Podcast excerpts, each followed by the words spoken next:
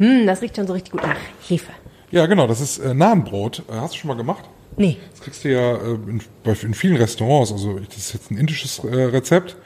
Im Grunde Mehl, Wasser, Hefe, Salz und ein bisschen Joghurt. Und das Ganze einfach, das muss man mit der Hand verkneten. Es gibt ja Dinge, die macht ihr alle mit der Maschine, ne? Aber das kriege ich mit der Maschine nicht hin. Das musst du mit der Hand machen. Äh, und dann immer mit dem Mehl ein bisschen nachjustieren, weil jedes Mehl sich ein bisschen anders verhält. Und jetzt würde man ja sagen, ab in den Backofen damit. Wir Deutschen machen da ja auch gerne immer einen riesen Bohai ums Brot, aber andere Länder ja nicht. Das ist ja jetzt ein schönes Fladenbrot, so länglich, ne? Genau, länglich hier ist mal ein rundes bei. Ich bin beim Formen noch nicht so fit. Ne? Aber du machst es nicht im Backofen. genau, ich mache es in der Pfanne. Da ist jetzt ein bisschen Olivenöl drin. Man kann es auch ohne Olivenöl machen. Und dann Brutzelt es. brutzelt das so leicht vor sich hin. Und wenn es dann oben dann so Bläschen gibt, dann musst du es umdrehen. Ah, okay. Wie beim Pfannkuchen. Wie beim Pfannkuchen, genau. Das geht jetzt ein bisschen auf durch die Hefe natürlich. Aber eigentlich eine schnelle Nummer. Ich weiß auch nie, welche Farbe das so haben muss, weil ich habe das auswärts so selten gegessen bislang. Aber das sieht schon mal ganz gut aus, glaube ich. Aber dass du dich traust, da mit so einer Gabel in einer beschichteten Pfanne rumzustochern, ne? Aber das, kann, das ist kein Problem, dann kannst du. Okay. Ja, ich würde sagen, Sieht gut aus, ne? Können wir essen. los geht's. Rheinische Post Aufwacher. News aus NRW und dem Rest der Welt. Herzlich willkommen zum Aufwacher. Wir brunchen wieder heute und heute ist der Tisch sehr voll. und Wir haben ja schon das Nahenbrot gebacken. Wollt ihr mal? Oh ja. Ja. Und wir stellen uns vor, ich bin Michael Höhing. Mein Name ist Helene Pawlitzki. Und ich bin Henning Rasche. Special Guest heute im Aufwacher-Podcast. Schön, dass du da bist. Erklärst du uns kurz, wer du bist? Also wir wissen es natürlich, aber die Hörer nicht. Ich ähm, arbeite bei der Rheinischen Post als Reporter, mehr oder weniger, schreibe Geschichten, längere Geschichten, längere Texte, führe Interviews, solche verrückten Dinge. Ja, richtig crazy. Soll es ja noch geben, dass Leute richtig schreiben. Hier und und heute da. mal im Podcast. Voll gut, weil du eine Geschichte geschrieben hast vor einiger Zeit, die mit einem Preis prämiert wurde, weil sie so gut war. Und über diese Geschichte wollen wir einfach nochmal reden. Sehr gerne. Und Essen vor allem. Oh ja, äh, Michael hat gekocht. Das ist das Genau. Kontrastprogramm zur vergangenen Woche, ne? Genau, vergangene Woche haben wir ja Berliner getestet. Da sei froh, dass du da nicht dabei warst. Das war ich super. Noch zwei Tage später war es mir schlecht. Also komm. Also wir haben irgendwie sechs Berliner gegessen, jeder. Nein, drei. Ja, Hast ja genau, wir haben die halbiert. Wir haben die halbiert, richtig. äh, heute gibt's orientalische Metze. Heißt das Metze? Ich, äh, Ja, ja ne? glaub schon. Doch, ne? Es ist überall Knoblauch drin, außer in dieser Paste, die bei Henning an der Tasse steht. Also ich hoffe, ihr habt nichts mehr vor. Das ist, ich, ich, äh, kann, das, ich kann das ja mal kurz zusammenfassen. Äh, ich habe jetzt nicht die, die orientalischen Namen drauf, ne, sondern eher so die eingedeutschen. Also hinten ist Couscous-Salat mit den Tomaten. Mm, sehr gut. Äh, dann dieses kleine Schälchen daneben, das ist äh, Aioli, Okay. allerdings vegan. Hä? Schmeckt man aber nicht. Könnt ihr mal probieren. Warte mal, wie geht Aioli vegan? Da sind Bohnen drin. Ah, statt Ei. Äh, ja, statt allem. Also da ist eigentlich nur Bohnen und Knoblauch. Okay, also und Öl. Sollen wir jetzt probieren? Äh, Könnt ihr gerne. Ich kann da weiter erklären. Ja. Da hinten, das, was so aussieht wie nicht so essbar, das ist äh, Auberginenpüree. Das haben Auberginen so an sich, ne? Ähm, deshalb stand im Rezept auch drin, geben Sie sich besonders viel Mühe bei der Dekoration. Wie weil das sieht. halt leider ohne Dekoration, wie man jetzt hier heute sieht, nicht ganz so toll aussieht. Sehr lecker, aber auch, du hast nicht gelogen, was den Ne? Knoblauch Da ist sehr viel angeht. Knoblauch drin und das ist sehr, äh, sehr, sehr heavy. Ja. Aber jetzt habt ihr es die einmal probiert und jetzt habt ihr Knoblauchpfanne bis morgen. Das stimmt. Dann äh, diese, diese Paste, äh, da wo kein Knoblauch drin ist, das ist Aubergine, Paprika und Öl Die sieht schön aus, so richtig schön und ein bisschen scharf auch. Die Morgenröte. Dann kommt ein Champignonsalat mit äh, viel Knoblauch, ne? Mhm. Dann kommt ein äh, Champignonsalat mit ähm, Koriander. Dann ein Und Knoblauchscheiben. und Knoblauchscheiben natürlich. Dann ein Bohnenpüree. Aber Das? ja, das ist Das aber Grüne? eher Humus. Also wenn du das probierst, das schmeckt wie Humus, äh, nur halt ohne Kichererbsen. Aber natürlich Aber mit mit Knoblauch, Knoblauch. natürlich. Und mein Favorite äh, ist hier vorne der Möhrensalat. Das ist ein cremiger Möhrensalat mit, äh, man soll Mhm. keinen Schmand reinmachen. Ich habe da jetzt auch da eine vegane Variante reingetan. Auch mit Knoblauch. Cool. Und das Namenbrot. Ohne Knoblauch. Das Namenbrot ist ausgezeichnet. Genau. Da ich das ja gestern alles probiert habe, esse ich nur Brot. Ich bin froh, wenn meine Knoblauchfahne von gestern. Äh, Ich glaube, ich muss mir ein Hotelzimmer nehmen. Aber schmeckt sehr gut. Ich denke die ganze Zeit, wahrscheinlich wird die, wenn irgendwelche Wirtschaftsstatistiker sagen. Und dann, plötzlich, im Februar stieg der Knoblauchverbrauch in Grevenburg streng sprunghaft an. Ich bestelle ja beim Griechen immer grundsätzlich nur Vorspeisen, ne? Ich stehe auf Metze voll. Ja. Ja, so kleine Sachen, die man sich so zusammenstellen kann und so Dips und so kleine. Ich mag ja auch dieses, kennt ihr dieses, diesen rosanen griechischen Fischpaste? Tarama Salata heißt das, glaube ich, oder so ähnlich. Daran traue ich mich ja nicht. Oh, das ist saulecker. Das macht einen mega süchtig. Das mu ja, das muss man mal probieren. Ja. Ja. Probier es, denk an mich, dank, dank mir später. Ich esse jetzt mal hier diesen Burgersalat. Also ich stehe voll auf Metze und finde das total gut, diese Kultur. Und ich finde es ein bisschen schade, dass sich das eigentlich nie so richtig in irgendeiner Form in Deutschland festgesetzt hat. Weil ich finde, was es so im Brauhaus gibt, diese Kleinigkeiten, das kannst du damit eigentlich nicht vergleichen. Ja, Die Bayern können das eher noch, ne? Hm. Oberster, äh, was ist das hier? Rettich, Rettichsalat. Rettichsalat. Ja? Radi heißt das doch. Ja, aber, Der aber das ist irgendwie auch, dann kriegst du einen so einen Topf Oberst da und so eine Brezel irgendwie, ne? Das ist auch nicht das gleiche wie mit diese Auswahl, finde ich gut. Ja gut, ich habe dafür jetzt aber drei Stunden in der Küche gestanden, ne? Die Arbeit macht sich ja in du musst Deutschland. natürlich jemanden haben, der das für einen macht. Ach so, natürlich. Henning denkt sich auch, jetzt ist auch egal, jetzt habe ich diese Aioli Das ist gegessen. Ja. egal. Jetzt ist alles vorbei. Jetzt, äh, Die Aioli ist auch super, weil die desensibilisiert einen so ein bisschen, ne? Wenn man die Aioli gegessen hat, schmeckt der Rest eigentlich nicht mehr so nach ja, Knoblauch. Das war der Plan. Wisst ihr, was gegen Knoblauch hilft? Nichts habe ich gelesen. Ich habe das nämlich gestern nachgegoogelt und dann bin ich auf die zehn ultimativen Tipps gestoßen und dachte, was, ich soll einen Apfel essen? Was, ich soll Melone essen? Wo kriege ich jetzt eine Melone her? Petersilie. Und dann bin ich Hast auf auch da stehen, oder? Und dann bin ich, ja, und dann bin ich auf einen Fachartikel gestoßen äh, in der Ärztezeitung und da stand drin, im Grunde hilft gar nichts. aber freuen Sie sich doch, es ist so gesund. Also ich Das finde, hat mich Petersilie nicht weitergebracht, aber Kaffeebohnen Ist Milch nicht auch super? Ach so. ist generell ja, super. Alles so Tipps. Aber laut Ärztezeitung alles nur so kurzzeitig. Das mit den Kaffeebohnen habe ich auch nicht verstanden. Soll man eine Kaffeebohne kauen? Boah. Also ich glaube, es gibt zwei Schmeckt Sachen. Das eine ist, was im Mund passiert. Ich glaube zum Beispiel so die Zunge sauber machen hinterher, ne? Das ist schon eine gute Idee. Und also ich glaube, wenn du, wenn, du, wenn du auf eine Kaffeebohne beißt, hast du ein anderes Problem als deinen Knoblauchgeruch. Das ist ja ekelhaft. Na gut, aber komm, äh, mal eben eine Kaffeebohne zerkauen, das dauert 10 Sekunden, dann spült sie den Mund aus, fertig. Das würde ich machen. Das ist okay. Keine Ahnung, habe ich nie probiert. Hast du Kaffeebohnen? Ja, Ja, du? probier doch mal. Nee, ich nicht. ich, bin fein mit dem Knoblauch. Na gut, aber Petersilie, finde ich, reinigt schon so ein bisschen. Aber das andere ist ja einfach, zwei Tage später dünstest du den Knoblauch ja aus. Zwei Tage später. Ja, oder einen Tag später oder was weiß ich wann. Und dann riechst du ja so, dann schwitzt du den Knoblauch ja so aus. Ich bin dann eher bei Hennings Glas Milch. Das habe ich auch mal gemacht. Okay. Hab mir eingebildet, das hilft. Die Milch schmeckt zum Kotzen, muss man jetzt einfach mal ehrlich so sagen. Nach dem ja, Knoblauch. weil man so viel Knoblauchgeruch. Oh. Wenn du dann Milch trinkst, denkst du, mm, Meine Großeltern haben ja mal so eine Knoblauchkur gemacht, ne? Wo man sich so eine Knoblauchpampe anmischt irgendwie. Die steht dann in so einer Flasche im Kühlschrank. Ja, ich habe auch so geguckt. Und dann trinkt man jeden Tag so ein Schottglas von diesem Knoblauch. Es ist wie Milch, sieht es aus. Es ist, glaube ich, pürierter Knoblauch. Boah. Ja, das finde ich auch furchtbar. Ich weiß auch nicht, warum die das gemacht haben. Aber naja, jedem das sein. Hat's geholfen, ist die Frage. Die sind sehr alt geworden.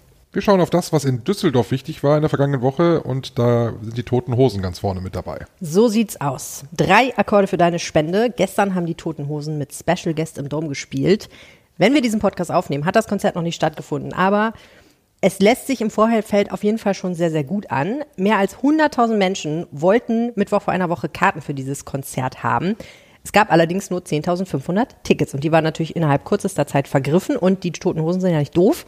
Damit die nicht auf dem Schwarz Schwarzmarkt für viel Geld vertickt werden, waren die personalisiert, weswegen es auch am Eingang eine Einlasskontrolle gab mit Ausweis.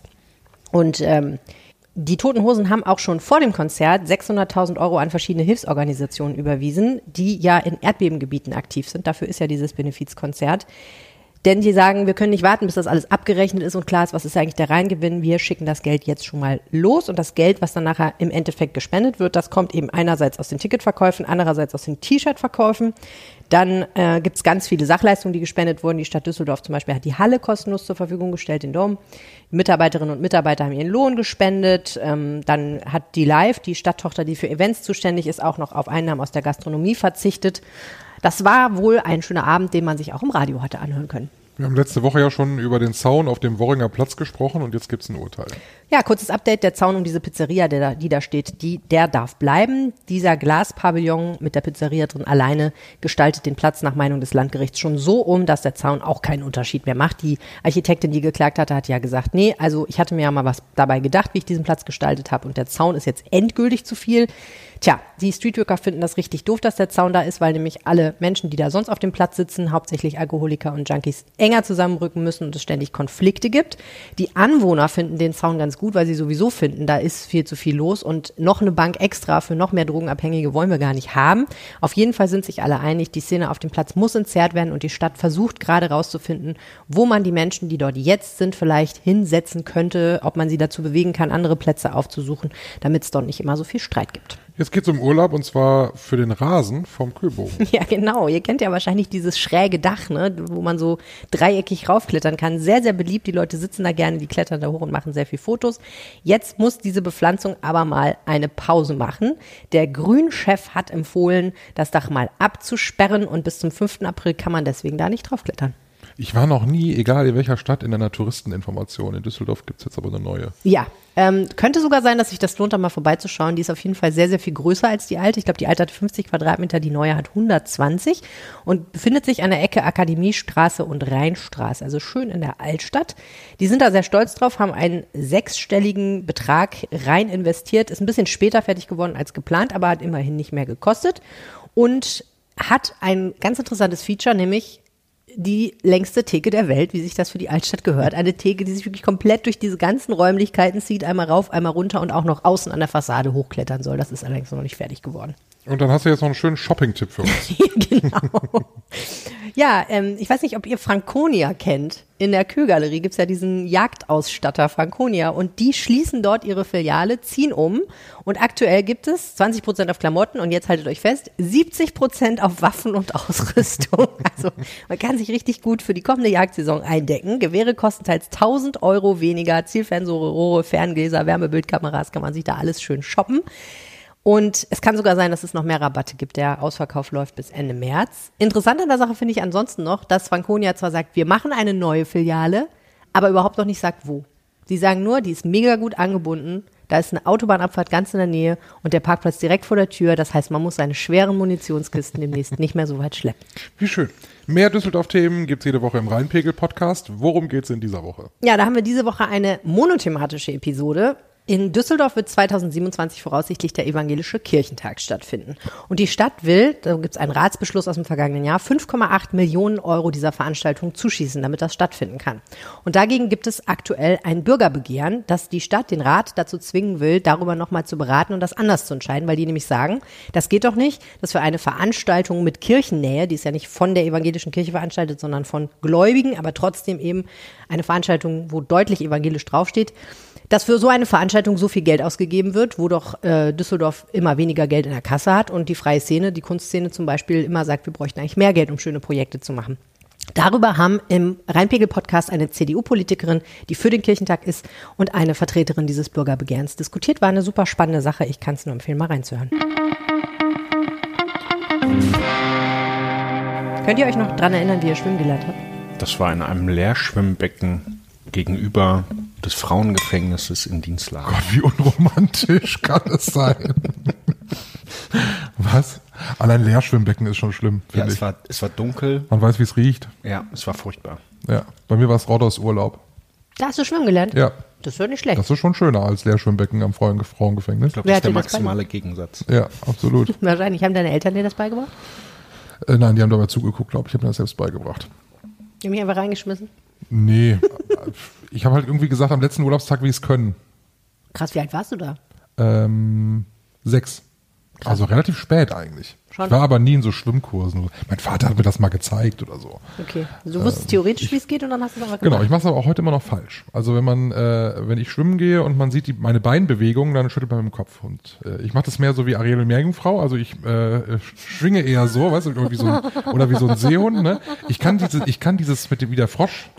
Soll man das ja machen? Beim, Ja. Soll man das machen beim Schwimmen? Dann ist man auf Kann jeden ich Fall schneller.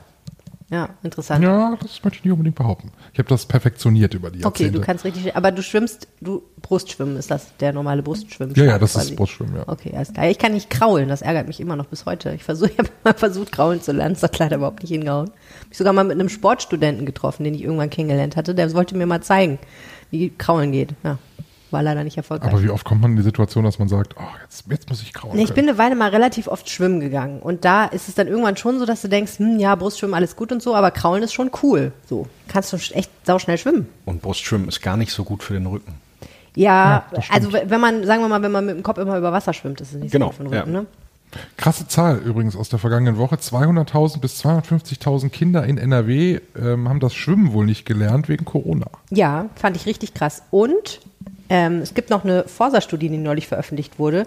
Die Zahl der Grundschulkinder, die nicht schwimmen können, hat sich seit 2017 verdoppelt. Das finde ich auch krass, Das finde ich wirklich krass.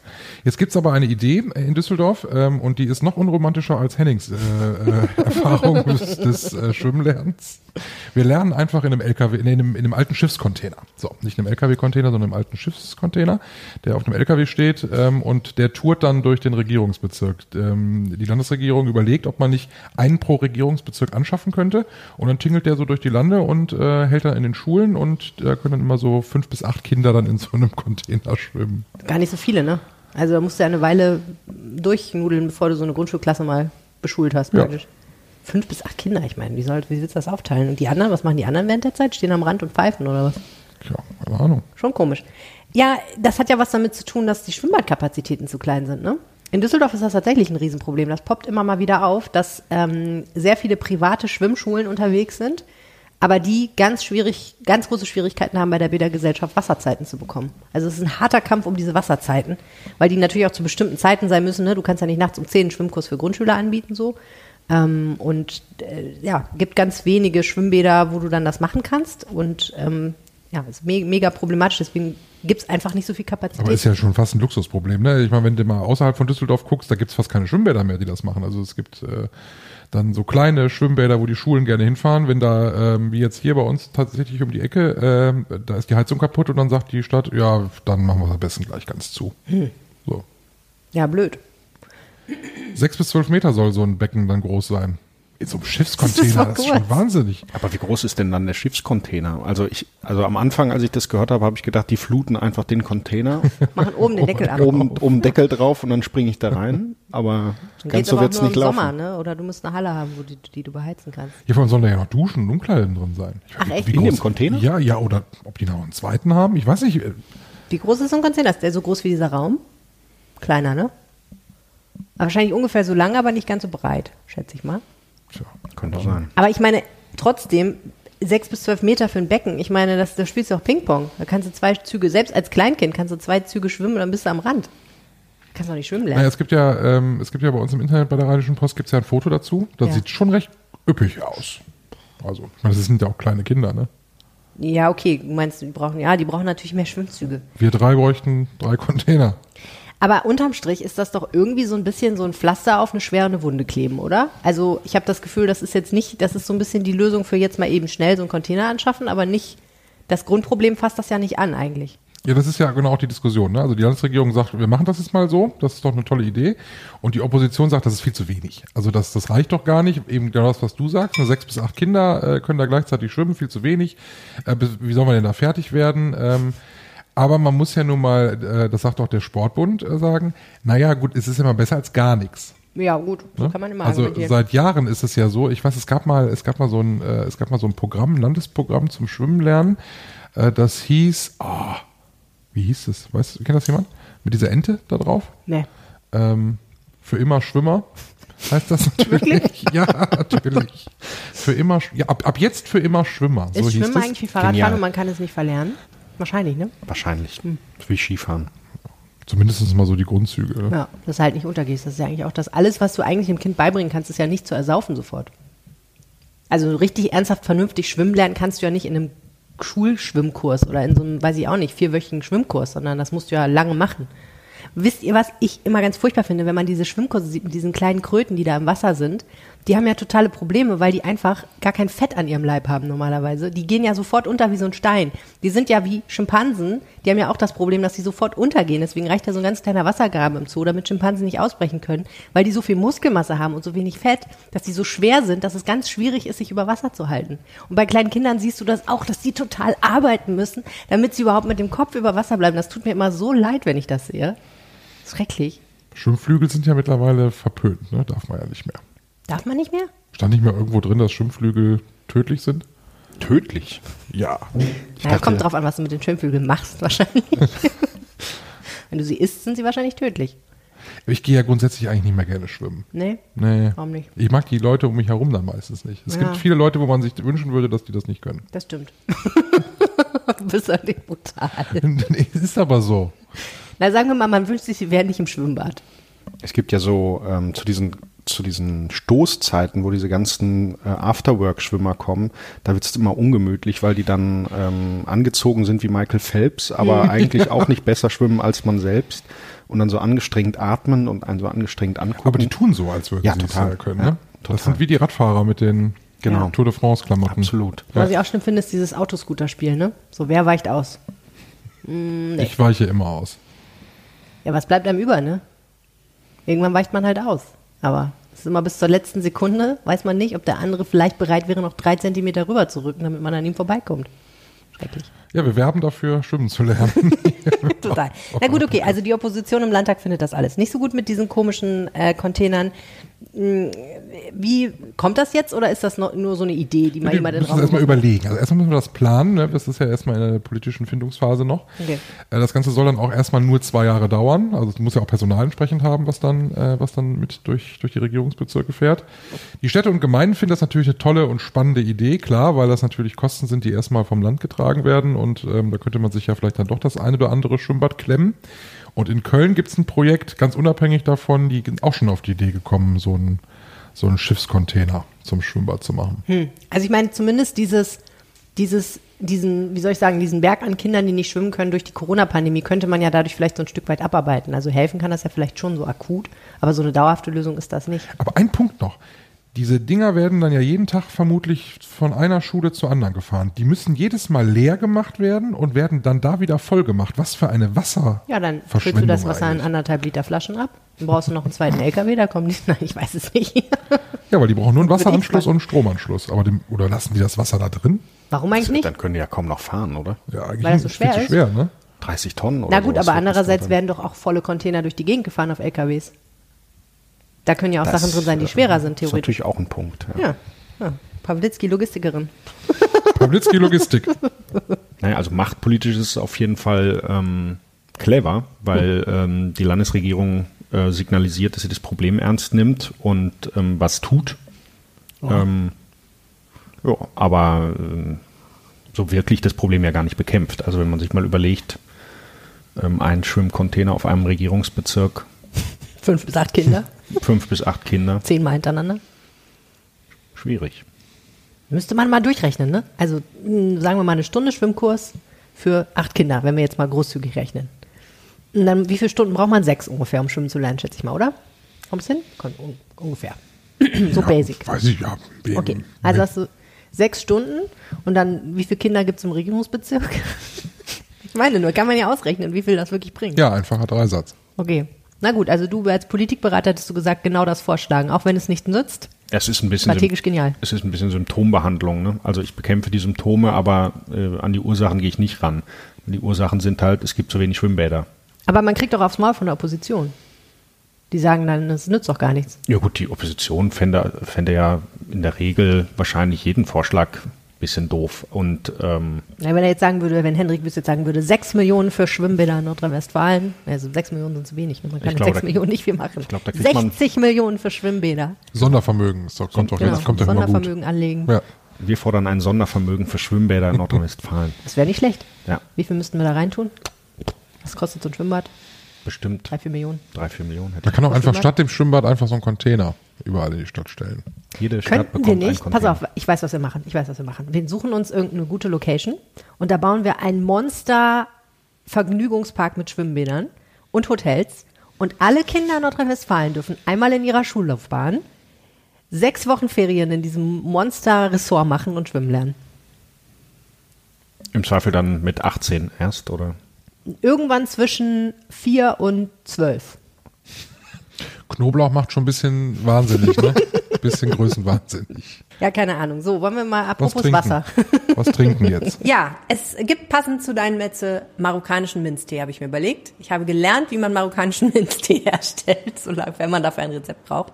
Als ich mal in Essaouira eine Woche war, von einem sehr netten Mann namens Amin, der, bei dem habe ich einen Kochkurs gemacht und Teil dieses Kochkurs war es auch, wie stellt man eigentlich Minztee her? Und Leute, das schmutzige kleine Geheimnis, es gibt eigentlich zwei schmutzige und die sind gar nicht so kleine Geheimnisse von marokkanischem Minztee.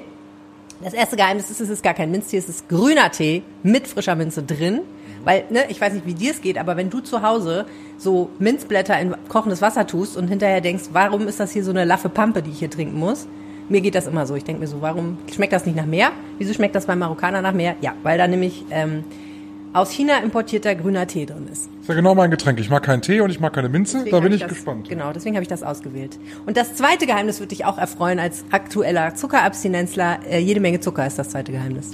Genau. So, und jetzt habe ich hier deine tolle Teekanne genommen und äh, man braucht ein wenig ähm, heißes Wasser. Das hast du ja hier schon mal vorbereitet als mein bezaubernder Assistent. Vielen herzlichen Dank. Und zwar, pass auf, ist es wie folgt. Man macht zwei Aufgüsse. Erster Aufguss. Oh, ich glaube, wir brauchen gleich noch mehr Wasser. So, dann macht man jetzt den Tee rein. Und dann schwenkt man das so. Das nennt man den Tee waschen. Ich weiß nicht genau, warum der schmutzig ist. Ich glaube, das hat was damit zu tun, dass das so Teeblätter sind, die so eingerollt sind. Und wenn die sich ausrollen, dann kommt da so Staub rausgebröselt. Und den Muss man dann Staub nicht immer jeden. Tee waschen eigentlich? Wahrscheinlich ja. Wahrscheinlich haben die Marokkaner uns einiges voraus. So, jetzt sieht man schon, es ist schon so ein bisschen durchgespült. Und jetzt gießen wir das einfach unterrühren in den Ausguss. Schwupp. Das schmeckt doch gleich nach nichts mehr, wenn du das Das alles. werden wir gleich sehen. Vielleicht habe ich es auch falsch gemacht. Deshalb das ist schon der ganze lange her, Zucker. dass ich in Marokko war. Genau, wo ist eigentlich der Zucker? Äh, den hole ich jetzt gleich. Okay. Ist der süßer oder weniger süß als normaler Zucker? Anders. Anders süß. Ich weiß es ehrlich gesagt Also ich nicht. mache jetzt hier mal locker fünf Teelöffel, sechs Teelöffel Zucker rein. und jetzt nehmen wir das heiße Wasser und gießen das auf. Schwupp. Ja, könnten wir fast Willst du noch noch ein was? bisschen heißes Wasser gebrauchen. Und den Zucker hat man mir erklärt, den tut man da gleichzeitig mit der Minze rein, weil das sonst nicht schmeckt. Der, aus irgendwelchen Gründen macht der Zucker irgendwas mit dem Wasser, dass es besser schmeckt, als wenn man nur Wasser und Tee aufgießt mit Minze. Irgendwas Chemisches. So, Freunde. Jetzt probieren wir mal diesen Tee, der mittlerweile schon gut abgekühlt ist. Michael, da du so ein fanatischer Teefan bist, schenke ich dir als erstes ein. Zum Glück sind diese das ja klein. so machen, ne? Als Marokkaner muss man das ja so hoch machen und dann möglichst viel plattern. So ein bisschen wie im Stehen pinkeln muss das sein. Ja, dann. Und ehrlich gesagt, so rein farblich, naja, nein. Ich habe im Krankenhaus ein Praktikum gemacht, musste morgens die Urinflaschen einsammeln. Das hat erinnert mich jetzt sehr stark daran. Ja, aber dann ist derjenige schon echt ziemlich nah ja, am genau. Exitus, wenn das War ja so aber auch auf der Leberstation. Prost. Hm. Also ich sag mal, mit normalem Haushaltszucker wäre es besser gewesen. Und Henning, was sagst du? Irgendwie schmeckt es nach Knoblauch. Das liegt aber nicht an dem Tee. Bist du Teetrinker überhaupt irgendwie in irgendeiner Form? ähm, eher im Sommer, dann trinke ich grünen Tee statt Kaffee. Echt? Ja. So grundsätzlich dann auch? Also so durchgehend? Nee, so 100% grundsätzlich nicht, aber dann zum eher nachmittags oder mittags trinke ich dann lieber grünen Tee als Kaffee. Interessant. Weil vom Kaffee schwitze ich dann irgendwie noch mehr, wenn es sowieso 40 Grad sind. Ach. Und dann kann ich besser grünen Tee trinken, der von dem schwitze ich irgendwie nicht so sehr. Das habe ich noch nie gehört. Also vielleicht rede ich mir das auch nur ein, aber Spannend. Vielleicht eine Option für dich. Was? Grüner Tee. Warum? Weil ich so schwitze? Hast du neulich erzählt, als, wir mal, mal, als du Chai gemacht hast. Ich mag halt keinen Tee. Ja, okay. Ich trinke aber auch Kaffee nur zwei Tassen morgens und dann ist gut. Ich habe mir das abgewöhnt, den ganzen Tag über Kaffee zu trinken. Das habe ich eine Zeit lang gemacht. Ich trinke überhaupt keinen Kaffee. ich Ja. habe da vielleicht ein Kaffeeproblem. Ja? Trinkst du bis, bis 17 Uhr oder noch länger noch sogar? Nee, also 18 Uhr ist die Grenze. 18 Uhr ist die 18 Uhr. Grenze. Aber dann kannst du noch schlafen. Da kann ich noch schlafen. Ja. Mein Vater ist auch so ein Kaffeetrinker und das ist dann oft so, wenn da um 14 Uhr wird da nochmal eine Kanne aufgesetzt und wenn da um 18 Uhr noch was drin ist, auf, und da stand jetzt dann von 14 bis 18 Uhr auf der Maschine, dann wird das nochmal in eine Tasse gekippt und wenn das dann schon vielleicht nur noch lau ist oder so, dann eben nochmal in die Mikro. In das die ist Mikrowelle. das Schlimmste, was ich mir vorstellen kann. Und das Kaffee aus schwarz. der Mikrowelle. Um Gottes Willen. Ja. Aber schöner Tee, den du hier gemacht hast. Du kannst mich auch mal. Ich mache ja ganz oft einen Tee und dann vergesse ich den. Und wenn ich den abends finde, jetzt kommt's, stelle ich den Becher mit dem Tee in die Mikrowelle und am nächsten Morgen wärme ich mir den dann auf und trinke den morgens. Dann lieber die Methode meines Opas früher, der hat morgens Kaffee getrunken und hat grundsätzlich immer Nüssel drin gelassen, das mache ich übrigens auch. Was und hast hat du drin gelassen? So Nüssel drin gelassen. Ach so. Ne? Und dann hat dann, hat dann vormittags dann irgendwann ist er mal auf Tee gegangen, weil er nicht so viel Kaffee vertragen hat und hat das aber immer draufgegossen, hat diesen Nüssel also immer drin gelassen. Und dann blieb natürlich vom Tee auch noch was übrig, bis abends dann alles mit Rotwein aufgefüllt wurde, immer Nein. aus der gleichen Tasse und dann ist er Nein. schlafen gegangen. Das hat Wow. er immer gemacht. Okay. Ja, Auch eine schöne Methode. sehr, sehr, sehr schön. Als ich für den Rheinpegel-Podcast neulich mit Wolfram Görz über Skatspielen gesprochen habe, da hat er gesagt, übrigens, nächste Woche passiert noch eine ganz tolle Geschichte, die müssen wir unbedingt im Podcast machen. Und das machen wir jetzt auch. Wir reden nämlich über die Tatsache, dass man HIV heilen kann. AIDS. Da gab es eine Einmeldung der Rheinischen Post am Montag, glaube ich, am Rosenmontag. Exklusivmeldung. Mhm. Das bekam ich aufs Handy und dachte, Hä? Düsseldorf-Patient äh, von HIV geheilt. Da war ich auch total baff. Ja. Klingt irre. Klingt Ja, mega irre, weil man so denkt, das hat man ja so abgespeichert, als also wenn das mal klappt, dann hagelt es Nobelpreise und die ganze Welt ist voll aufgeregt. Noch überraschter war ich, als ich gehört habe, er ist nicht der Erste. Ja, Es gab auch schon in Berlin und in London jemanden.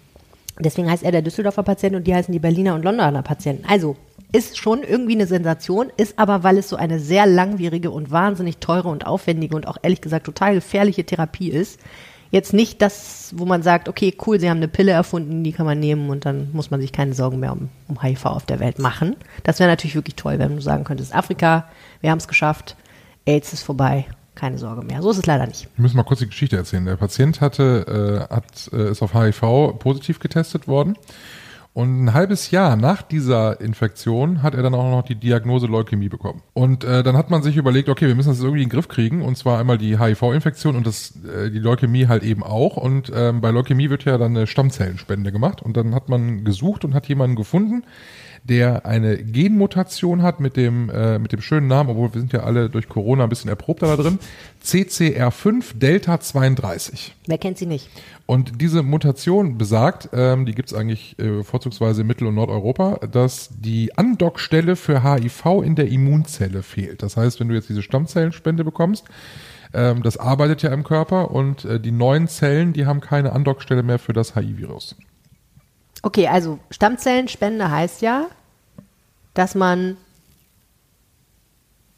was eigentlich genau? Stammzellen bekommt von und dann wird das Blut neu produziert, ne? So funktioniert das irgendwie. Genau, du bekommst eine Stammzellenspende und ähm, das regt dann quasi ja, du produzierst ja immer wieder neue Zellen und die neuen Zellen werden ja auf Basis der Stammzellenspende äh, produziert und Okay. wenn die dann eben diese Genmutation haben, sind alle neuen Zellen, haben dann keine Andockstelle mehr für das HIV-Virus.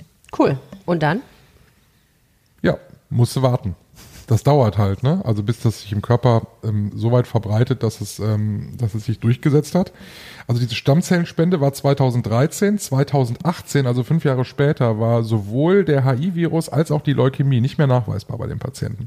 Und das ist natürlich, da freust du dich erstmal riesig, ne? Ja, wobei der dann, glaube ich, aber auch jede Menge Immunsuppressiva schlucken muss, damit das überhaupt funktioniert. Also ich glaube, so ein lustiges Leben hat er wahrscheinlich nicht gehabt. Der war wahrscheinlich häufig in Wartezimmern. Ja, aber Medikamente musst du ja auch nehmen, wenn du HIV-positiv bist äh, und, und, ähm, und eben nicht diese Stammzellenspende bekommst.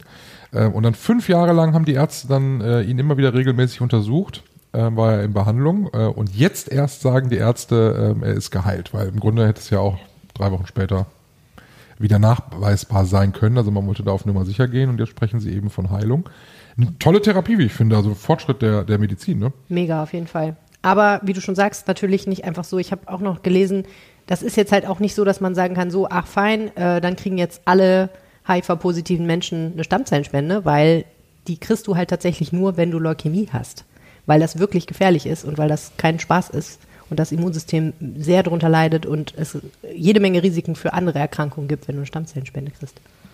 Es ist in der Therapie ja mittlerweile, glaube ich, so viel passiert. Ne? Also früher war das doch, war doch HIV irgendwie Todesurteil, oder? Da wusstest du doch irgendwie in den nächsten Früher Jahren, später. irgendwann bricht's mal aus und dann, äh, dann bist du, bist du äh, tot. Ja, vor allen Dingen, was ich so irre finde, sind ja diese, wenn man sich so Filme oder Bücher ähm, anschaut aus der Zeit, wo noch gar nicht klar war, was ist das eigentlich? Also, was ist das für eine Krankheit? Wieso haben vor allen Dingen schwule Männer die aus irgendwelchen Gründen? Hat das was damit zu tun, dass sie schwul sind zum Beispiel? Äh, da gibt's ja, da gab's ja wahnsinnig verrückte Theorien dazu, was das eigentlich ist und warum es das gibt. Auch so viele Verschwörungstheorien praktisch. Und ähm, so einer, so einer Krankheit erstmal auf die Spur zu kommen und zu verstehen, wie funktioniert die, das ist ja, also gerade bei HIV, die ja so wahnsinnig hinterhältig ist als, als Virus und als Erkrankung, ist das ja verrückt gewesen. Das fand ich, finde ich irre. Seid ihr Stammzellen typisiert? Ja. Ich glaube, seit zehn Jahren oder so.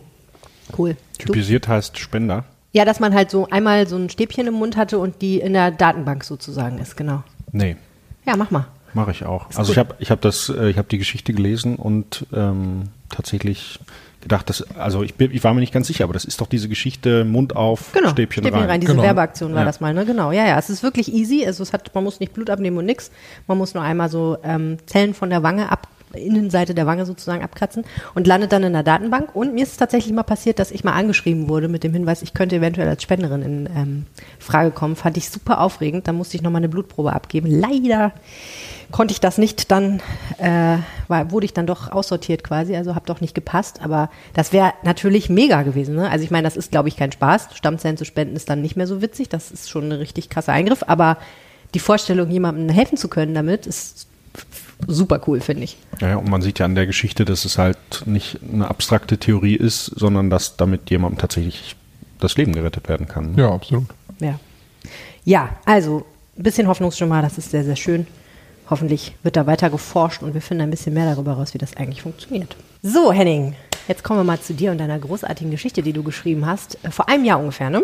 Ist die rausgekommen? Ziemlich genau, ja. Mhm. Wie bist du eigentlich auf die gekommen? Also das ist relativ unspektakulär, um ehrlich zu sein, weil ähm, das, also Behörden verschicken ja oft ähm, sehr langweilig klingende Pressemitteilungen, aus denen man nicht so richtig entnehmen kann, was da eigentlich jetzt passiert. Und das sind dann irgendwelche Allgemeinverfügungen, Ordnungsverfügungen.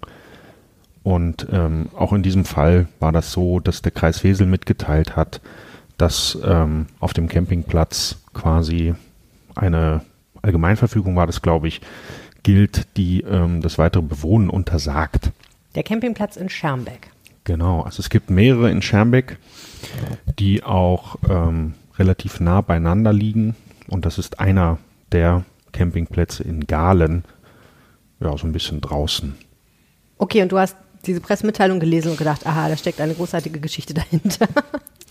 Naja, also ähm, ja, im Grunde war es genau so. Und ähm, weil auf diesen Campingplätzen ja oft ähm, Menschen mehr oder weniger halblegal, legal leben ähm, und das auch dauerhaft, obwohl es gar nicht so geplant ist und Campingplätze eigentlich nur zum Urlaub gedacht sind. Ähm, und die mussten dann ja offensichtlich da weg. Ich finde das total faszinierend, dass Menschen da leben, ehrlich gesagt. Ich, also immer wenn ich auf Campingplätzen bin und sehe diese Dauercamper, dann denke ich mir, was haben die für ein Leben? Wie kommt das, dass man auf dem Campingplatz lebt? Wir können auch immer Urlaub haben, ne? Kann man ja auch sagen. Immer Urlaub, jeden Tag. Ist das Urlaub Die sitzen ja auch auf diesen typischen Stühlen, die man da auf so Campingplätzen hat. Also ich finde, es gibt ja in Deutschland fast nichts Spießigeres als Campingplätze und Schrebergärten. Das ähnelt sich ja auch dann teilweise. Ich finde, man hat immer die, die Camper vor, Kop äh, vor Augen. Jo. Oh ja, Ähm, das stimmt. Diese Reality-Sendung. Ja, genau. Ja, total, genau. Aber ich meine, das zeigt ja schon, dass es eine Reality-Sendung gibt, dass das so eine Welt ist, wo viele irgendwie so gerne reinschnuppern wollten. Und in deiner Geschichte geht es jetzt um ein Paar, was dort wohnt und auch richtig sich da äh, eine Existenz eigentlich aufgebaut hat irgendwie. Wer ist das? Genau, also die haben ähm, sich in Polen ein Haus fertigen lassen ähm, und das quasi auf ihrer Parzelle auf diesem Campingplatz aufgebaut. Und da kommt man, glaube ich, auch nochmal, ähm, bekommt man auch nochmal eine Antwort auf die Frage, warum die das machen, weil es natürlich viel, viel billiger ist, als ähm, sich ein Haus in Schermbeck sonst zu kaufen. Ähm, die haben ungefähr 100.000 Euro investiert, haben sie mir gesagt, in ähm, alles, also Möbel, Haus, Garten. Und ähm, ja, das ist wahrscheinlich so auch noch ein Grund. Hast du gesehen, wie die leben? Warst du mal da drin im Haus? Ich bin nicht ähm, durchgedrungen, weil ähm, Ist auch sehr schön in deinem Artikel beschrieben, wie du da hinfährst. Ja, also ich war mit dem mit unserem Fotografen Christoph Reichwein unterwegs und ähm, uns war detailliert beschrieben worden, wie wir auf dem Campingplatz ähm, zu dem Haus kommen.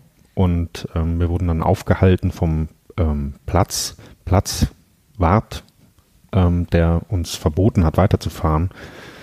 Und das auch gar nicht so freundlich, weil ähm, ja, weil es einfach Streit da auf dem Platz gab, wegen dieser Allgemeinverfügung, wegen den Fragen des Brandschutzmangels, weswegen überhaupt der Kreis da auf die Idee gekommen ist, den Platz zu sperren. Ähm, da haben sich alle gegenseitig mehr oder weniger die Schuld gegeben.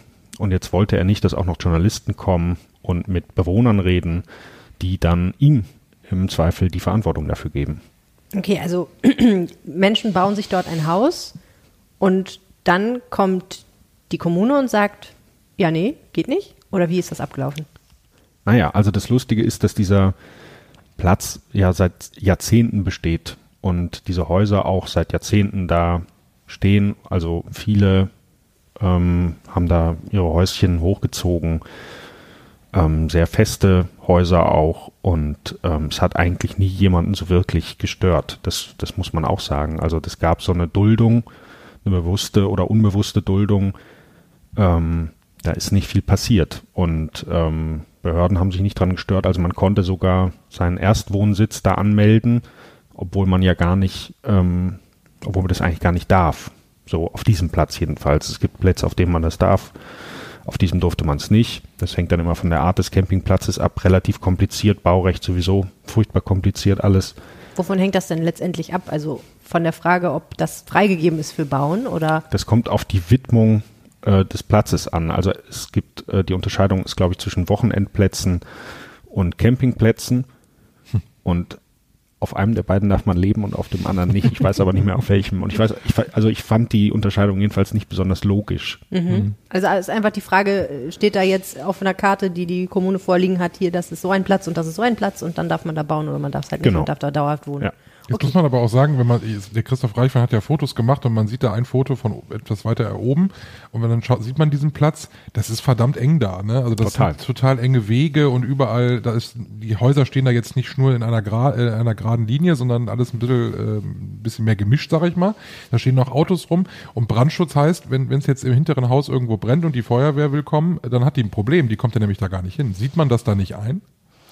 Ähm, also ich glaube, man muss kein Experte für Brandschutzmängel sein, um äh, das schnell festzustellen, dass das nicht so ganz gesund gebaut ist, da tatsächlich, ja. Ähm, und es gibt auch Leute, die uns gesagt haben, also wenn hier ein Haus brennt, dann gibt es keine Chance, dann fangen alle an zu brennen und wir kommen gar nicht durch. Es gab die längste Zeit gab es, glaube ich, nicht mal einen Wasseranschluss, also einen ähm, Hydranten oder sowas gab es da gar nicht. Also Und- lebensgefährlich. Ja, absolut. Ja. Das hat aber die Leute, die da gebaut haben, nicht gestört? Interessanterweise nicht so sehr. Also ähm, sie fanden das jetzt natürlich auch irgendwie nicht gut und sagten, ja, man muss jetzt schon irgendwie sehen, dass die Bre Wege breiter werden. Ähm, ja, aber ihre Häuser dafür abreißen wollten sie natürlich auch nicht, was man auch irgendwie wieder versteht, weil das ist ja ihre Existenz. Und man, also wir reden da über eine Gruppe von 80 Leuten, die da lebt und deren Existenz das ist. Und ähm, ja, in, in deren Brust wahrscheinlich auch zwei Herzen geschlagen haben und das eine vielleicht ein bisschen verdrängt haben. Jetzt hat das mit einer langweiligen Pressemitteilung angefangen, dass das die Gemüter da derart erhitzt, derart erhitzt. Hat das auch überrascht? Ja, also ähm, tatsächlich, also da, da, das, da war noch ein älterer Herr ähm, auf dem Weg, der uns ähm, in so einem ähm, etwas älteren MSV-Trikot ähm, Prügel angedroht hat. Ähm, also es war unheimlich emotional alles. Ähm, der Platzwart ähm, glaubte nicht mehr an die Pressefreiheit und irgendwie gab es Droh-Sprachnachrichten bei WhatsApp und es Für war dich? An dich? nee für mich nicht, aber Von, an, von Leuten an andere Leute. Genau, von Leuten an andere Leute, alles auf dem Platz und ähm, man fragt sich wirklich, wie so eine vermeintlich heile Welt, die man ja vor Augen hat, wenn man an einen Campingplatz denkt, wie das so eskalieren konnte. Und ich glaube, da ist eine der Antworten, ist, dass einfach niemand Verantwortung dafür übernehmen wollte, dass da, ja, dass da einfach schiefgegangen ist. Was ist denn mit dem, dem dieser Platz gehört? Das ist ähm, eine Frau, ähm, das ist eine gute Frage. Die wollte sich überhaupt nicht äußern, die hat sich auch nicht geäußert, die ist mit dem Platzwart verheiratet und ähm, oder also zusammen auf jeden Fall, die sind ein Paar und der hat dann ähm, quasi, ich habe hinterher nochmal mit dem telefoniert, nachdem er sich offensichtlich ein bisschen abgericht hatte und ähm, ja, dann hat er seine Sicht der Dinge äh, dargelegt und gesagt, der Kreis ist schuld. Also die Bewohner haben gesagt, der Platzwart ist schuld, der Platzwart hat gesagt, der Kreis ist schuld Warum sollte denn der Platzwart schuld sein? Weil er die Behörden alarmiert hat. Ja, weil er das ja alles zugelassen hat. Ah, okay. Also der hat ja, der hat ja nicht gesagt, nee, ihr dürft so nicht bauen. Der hat ja nicht gesagt, ähm, ihr müsst hier aber noch zehn Meter weiter Abstand halten zum nächsten Haus, sonst kommen wir hier mit dem Krankenwagen oder mit dem Feuerwehrwagen oder sonst was nicht mehr durch. Was hast du denn gelernt über Deutschland im Jahr 2022 an dieser Geschichte? Tja, also ähm, es ist ja tatsächlich so, dass ähm, man sich nicht entscheiden kann, äh, auf wessen Seite man steht. Und ähm, auch ich nicht. Also bei jedem Gespräch habe ich irgendwie gedacht, ja, das ist echt ein Punkt, stimmt. Muss man mal, muss man mal drüber nachdenken, wie kann das sein? Und ich glaube, das ist ähm, tatsächlich ein Thema, das ähm, Verantwortung übernehmen, ähm, glaube ich, nicht mehr so selbstverständlich ist und ähm, dass schnell mit dem Finger auf andere gezeigt wird und wenig Einsicht besteht, auch für eigenes Fehlverhalten. Und eigenes Fehlverhalten muss ja auch nicht die komplette Schuld einräumen, aber man kann ja auch sagen, ja, wir hätten vielleicht auch mal aufpassen müssen oder wir hätten vielleicht auch mal eine Frage stellen sollen. Und äh, ich glaube, das gilt für alle Beteiligten. Aber keiner möchte irgendwie Verantwortung übernehmen. Und ich glaube, das ist, das ist ein Problem, was sich an vielen Stellen im Land, in unserer Gesellschaft zeigt. Und das ist ja auch der erste Schritt, um überhaupt einen Kompromiss zu finden. Ne? Also man kann ja keinen Kompromiss finden, wenn alle sagen, der andere ist schuld, sondern man muss ja erstmal sagen, okay, an der Stelle haben wir auch nicht optimal gehandelt, damit man überhaupt an so einen Punkt kommt, wo man sagt, so, fein, ist jetzt irgendwie Kind in den Brunnen gefallen, was machen wir jetzt, um es wieder rauszuholen und abzutrocknen? Ja, man muss zumindest die Möglichkeit in Betracht ziehen, dass der andere auch irgendwo zumindest mit einem Fünkchen Recht haben könnte. Und das erlebt man ja auch in super vielen Diskussionen heute. Also der andere kann gar nicht Recht haben, weil der ist bei den Grünen, weil der ist bei der CSU. So, äh, der kann gar nicht recht haben, aber vielleicht hat er ja doch ein, vielleicht trifft er ja doch irgendwo ein kleines Pünktchen. Aber hast du das Gefühl, dass das zugenommen hat, tatsächlich? Das weiß ich nicht, ob das zugenommen hat, aber es wird natürlich immer, immer lauter und ähm, aufgeregter und ähm, das liegt sicherlich da auch daran, dass ähm, Teile der öffentlichen Debatte einfach ins Internet abrutschen. Mhm. Was ja spannend ist, weil diese Geschichte, die du erzählst, ist ja total in der realen Welt verhaftet und Ja. hält sich an buchstäblich Steinen und Mörtel fest quasi. Ja, aber schon tragisch, ne? Also ich glaube auch diese, diese Existenzgefährdung, die da ähm, teilweise mitschwingt, weil die Leute einfach sagen so, wenn dieses Haus weg ist, dann habe ich einfach nichts mehr. Ich habe hier alles reingesteckt. Ich kann jetzt nicht von vorne anfangen. Kann sich ja jeder selber vorstellen, was passieren würde, wenn das so wäre. Ähm, Und dass man da nicht hingeht und sagt, na gut, äh, ich bin selber schuld, das ist natürlich auch ein schwerer emotionaler Prozess. Kann man auch ein Stück weit verstehen Absolut, wahrscheinlich. ne? klar. Und Ja. äh, die können das Haus ja auch nicht verkaufen. Also wer, will, wer will es haben? Ja. Aber was ich mich gefragt habe, ist, Sie haben es ja dahingestellt aus Polen. Können Sie es nicht einfach woanders hinstellen? Ja, also ich glaube, das wäre tatsächlich eine Option, aber ähm, Wahrscheinlich unglaublich teuer. es ist genau, es ist mit en enorm hohen Kosten verbunden und ähm, auf einem anderen Platz wäre es, glaube ich, auch nicht so ganz legal gewesen. Vielen herzlichen Dank, Henning Rasche. Wenn ihr diese Geschichte lesen wollt, dann könnt ihr das tun und wir empfehlen sie euch sehr und den Link gibt's natürlich in den Shownotes. Das war unser Aufwacher für dieses Wochenende. Vielen Dank fürs Zuhören. Wenn euch der Podcast gefällt, abonniert ihn gerne in der Podcast-App und äh, gebt uns auch gerne eine Bewertung. Gerne natürlich auch mit fünf Sternen, dann freuen wir uns. sehr. Aber hallo, da freuen wir uns am allermeisten drüber. Ja. Wenn ihr uns was sagen wollt, könnt ihr das machen an aufwacher.rp-online.de per Mail, per WhatsApp an 0160 80 80 844. Diese Nummer findet ihr natürlich auch auf rp-online.de slash aufwacher. Die Knoblauchfahnen hier am Tisch hatten, Haben. haben, stimmt, haben immer noch. Bis zum Rest der Woche. Ich ja nicht, ich habe ja nur Brot gegessen. Ich bin Michael Höhing. Mein Name ist Helene Pawlitzki. Und ich bin Henning Rasche. Schönes Wochenende. Tschüss. Tschüss. Mehr Nachrichten aus NRW gibt's jederzeit auf RP Online. rp-online.de